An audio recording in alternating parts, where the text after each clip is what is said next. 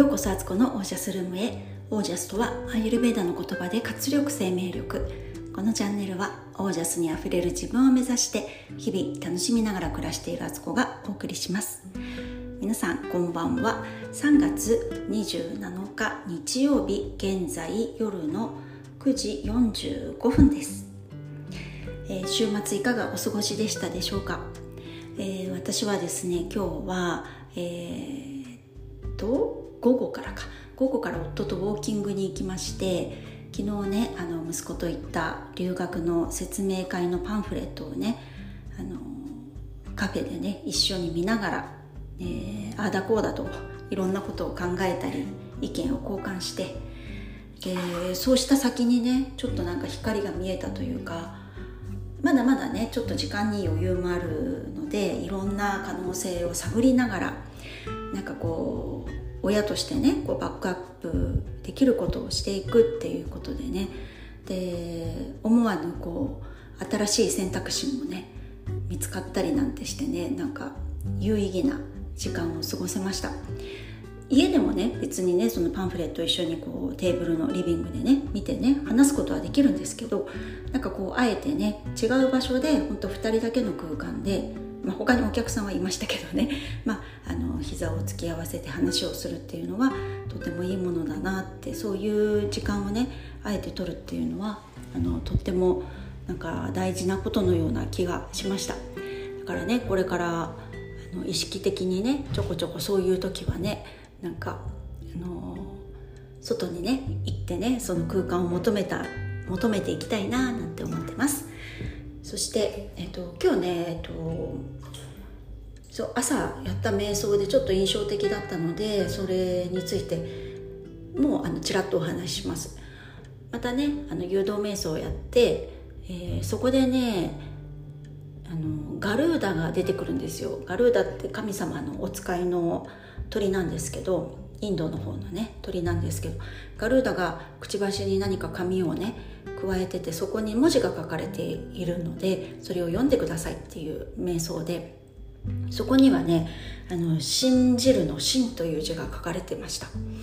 まあ、これも何かのね今私に必要なメッセージなんだなっていうのと,、えーとプレゼントがペンだったんですよ。なんかね自分の思ってることとか文字に書きなさいってことだなと思って。もうたまたまね今日その後あのズームがあったんですけどあの同じビジネスサロン仲間のねりんちゃんがやってるあのジャーナリングのねモニターを今受けててそのズームセッションがあったんですけどそれでいろいろ話をしながらやっぱり書くことってすごくパワフルな力を持ってるなと思ってなんかそれがねあのズームをやる前にその瞑想をやってたのであなんかのあのサインかななんて思ったりしました。あとは、えーと、スピリットからのメッセージなんですけどそれは、えーと、人生においての財産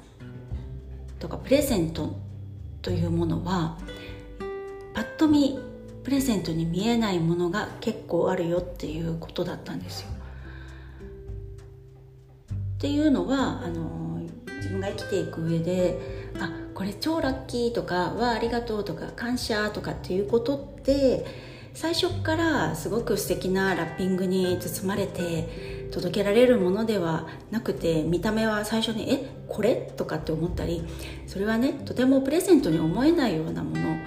だったりするんだけれどもそれが実は後から気が付いたらものすごいプレゼントだったっていうことに、ね、気づくことが多いよっていうことをなんかねメッセージでもらってああなるほどなと思ったという次第ですそしてあちょっと待ってください。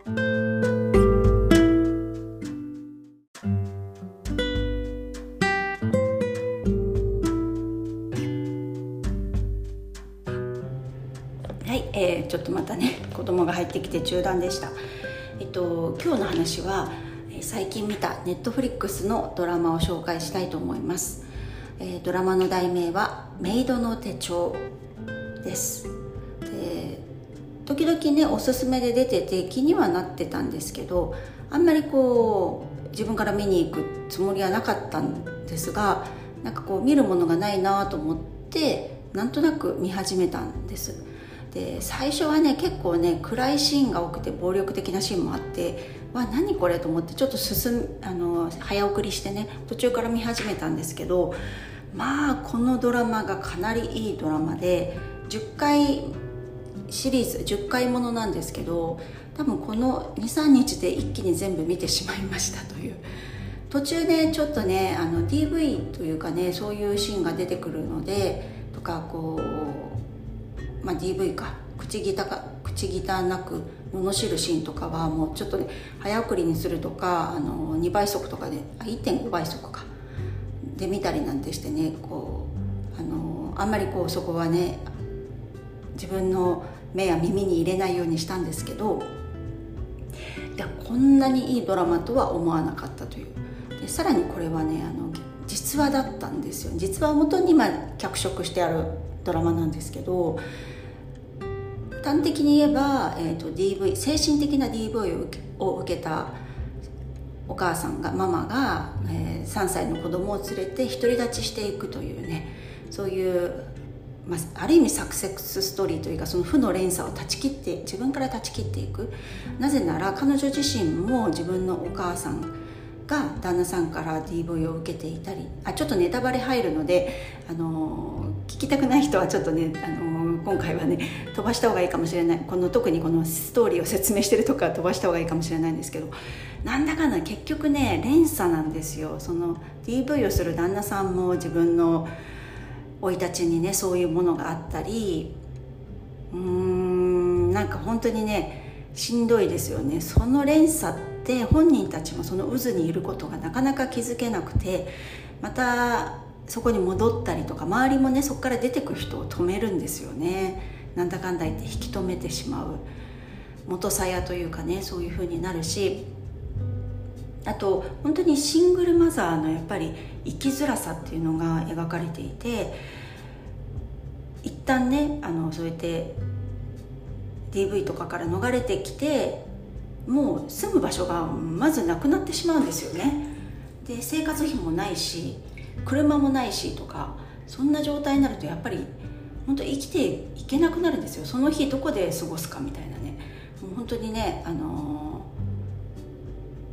待合室みたいなところで一夜をね3歳の子供をね連れて一夜を明かすとかっていうシーンもあったし途中でねお金が本当なくなってしまって、えっと、ガソリンをね入れることができないというか入れてしまってからお金がないことに気が付いて隣の人にお金を恵んでもらうみたいなこととかあのシェルターにね逃げ込んであの本当にもう人生の中でねもうこんな経験があるのかっていうような、まあ、そこのシェルターはすごくねいいところだったんですけど多分そういうとこに入ること自体も本当に自分がもう地に落ちたみたいな気持ちになっただろうし国からの制度として保証としてねなんかあの食料のクーポンみたいの毎週も60何ドルとかの分もらえるんですけどそれを持ってスーパーに行って買い物をすると大きな声でっていうか放送でねあのそのクーポンの処理をするために係の人を呼ばなきゃいけないからなんか貧乏人のレジのとこ来てくださいみたいに言われちゃったりとかね。あと仕事したいんだけれども3歳の子供がいるといてでさらに専業主婦でねあまり働いてキャリアがない人生だとあの学歴もなかったりするとつける職っていうのが本当にもうあの最低賃金の仕事しかなくて、まあ、それがメイド係になるメイドお掃除係になるんですけどその仕事も本当に、まあ、いろんなお家に行くんですけど、まあ、大体はまあ汚いお家とかあの夜逃げしたお家のねあの残務処理みたいな形であのひどい使われ方してる家を片付けに行くとかあとはものすごいセレブのねお家のねもう格差のもう頂点と底辺の対峙みたいな感じでねもうすごいところに住んでて自分がもうお腹空いてペコペコなのにそこのお家の人にこの食料の冷蔵庫の全部捨てといてなんて言われてねもううーって思いながらそれをねゴミ箱にどんどん捨ててくけどやっぱり途中で我慢できなくなって、ね、口に入れてしまうとかそんなシーンもあるんですけど。本当にあの女性がやっぱり社会的にはものすごく弱いところに押しやられている。っていう現実ですよね。で結局男性とか力のあるものに頼るしかない部分もあったりとかして自分がどう自立していくかっていうのを問われている作品でもあるなとは思ったんですけどいろいろ、まあ、日本とアメリカの違いっていうのもあるしそれぞれの価値観っていうのもあるのでジェンダーのね考え方の違いもあるんですけど私としてはやっぱねあのその3歳とかまだねちっちゃい子供がいるお母さんってそれで働いて自立するってよっぽどその前にキャリアとかあの学歴とかがない資格とかがないと本当難しいと思うんですよね。じゃないともうワーキングプアにならざるを得なくなってしまって働けど働けど苦しいみたいな状態。だからねなんか本当小さい子供がいるお母さんへの支援っていうのがもう当たり前にみんなが受けるぐらい3歳ぐらいまでの子供がいるお母さんはあのもっとねあの社会的に守られるべきだろうなって思いますしそれがねど,、まあ、どうなんだろうなその家庭環境にもよるんですけどだから一概に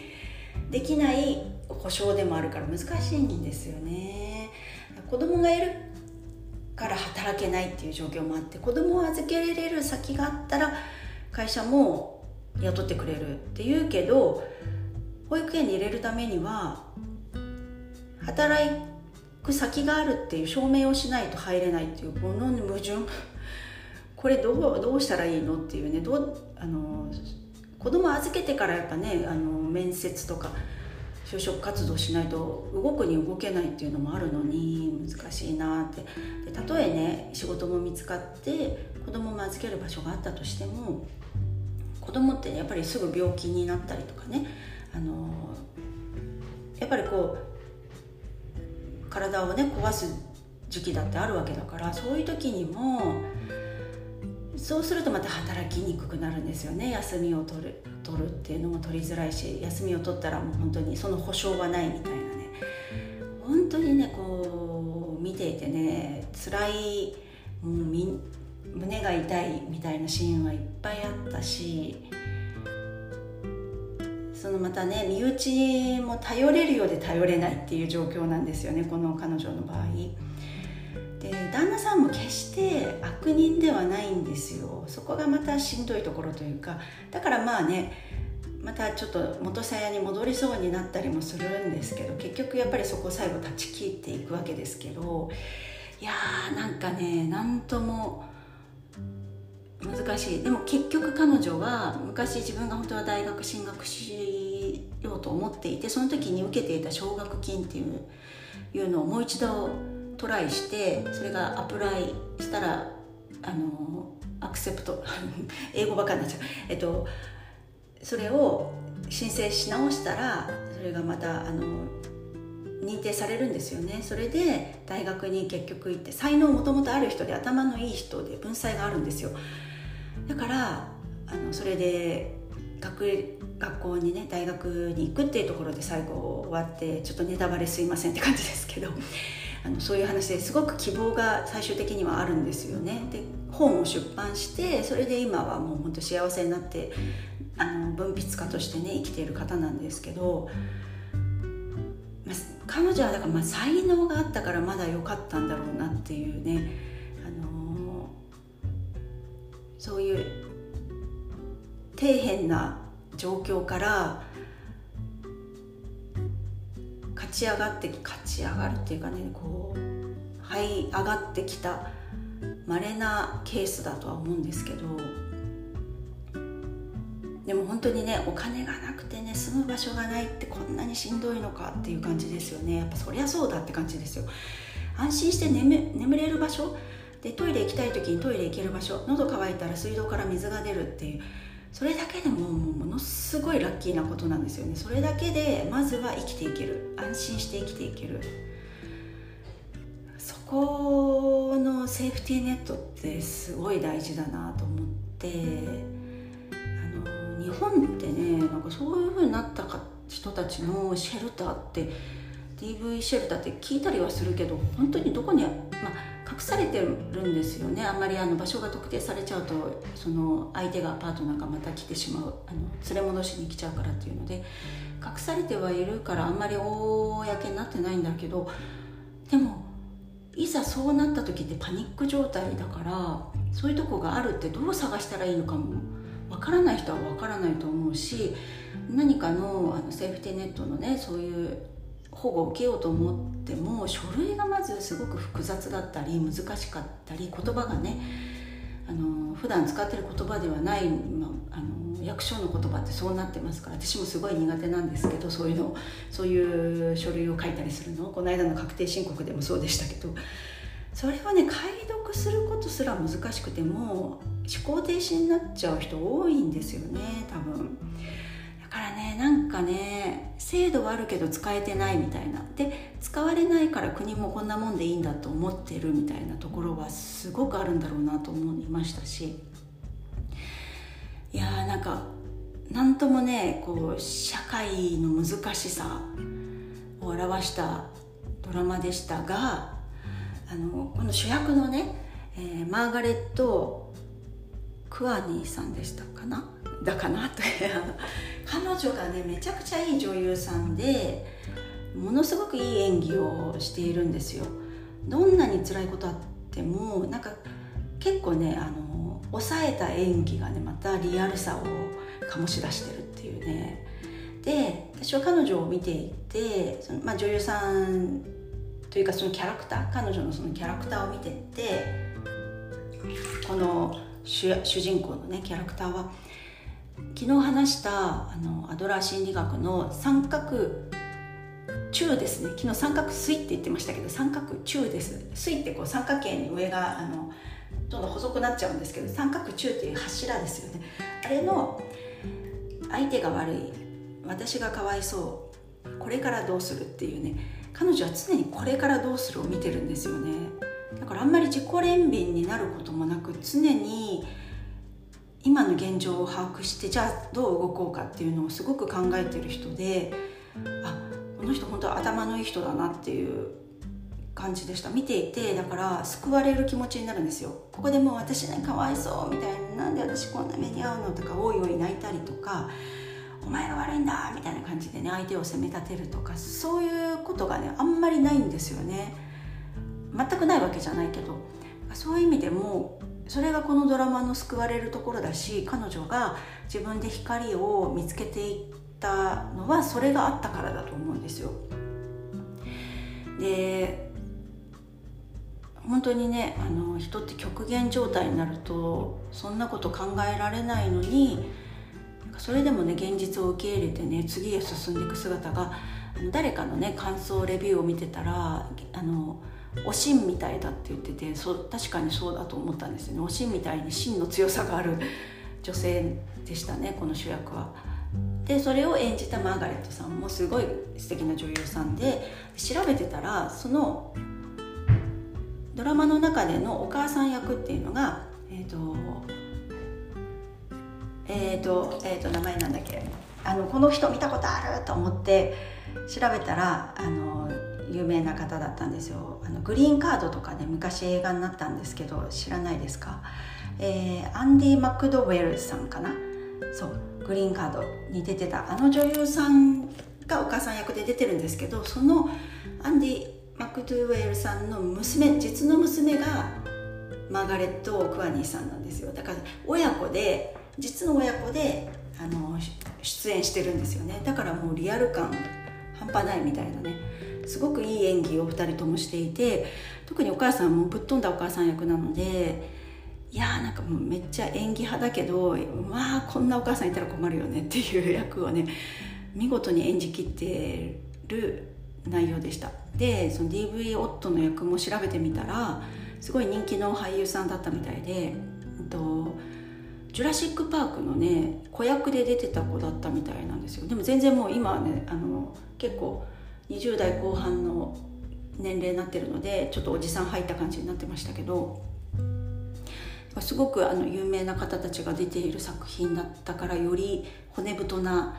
ものに仕上がってるんだなって思いましたしシーズン1しかなくて10話で完結なんですよ。だからすごく見やすかったっていうのもあります。最近のドラマってなんかシーズンがもうシーズン、ね、5とか6とかね長いのだとシーズン10とかになってくるとそれで1シーズン20話ぐらいあったりするんですよねアメリカのドラマとかって。もう見るのがものすごい大変なんですけどこれはもう10話で完結でむしろこれ映画とかにも2時間とかにこうまとめられるような映画にも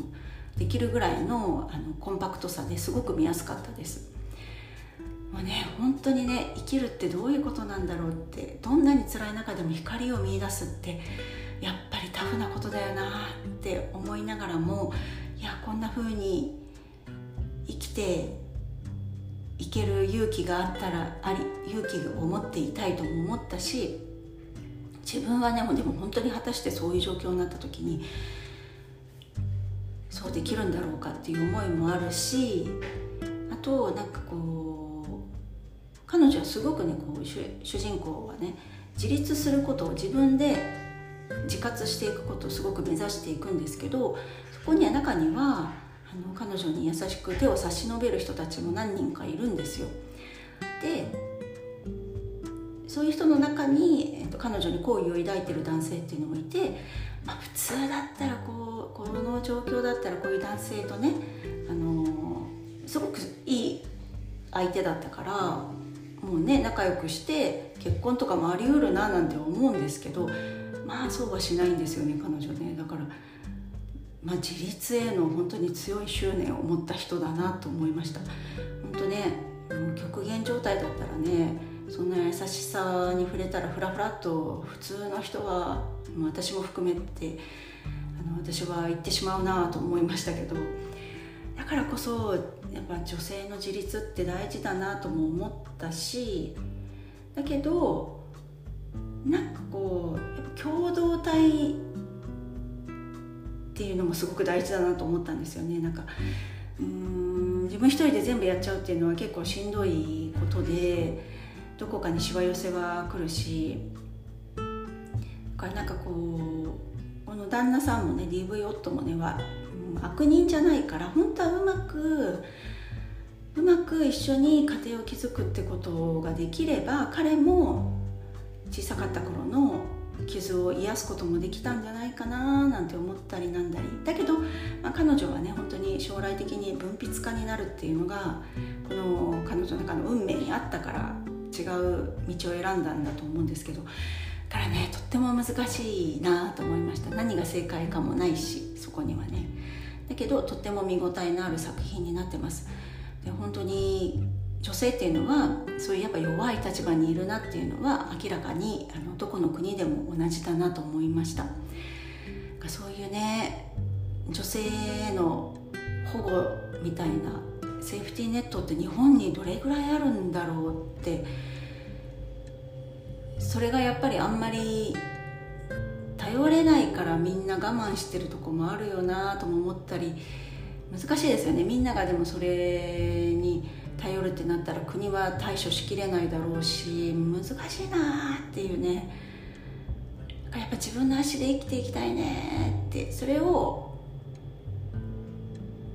共同いろんな人とね力を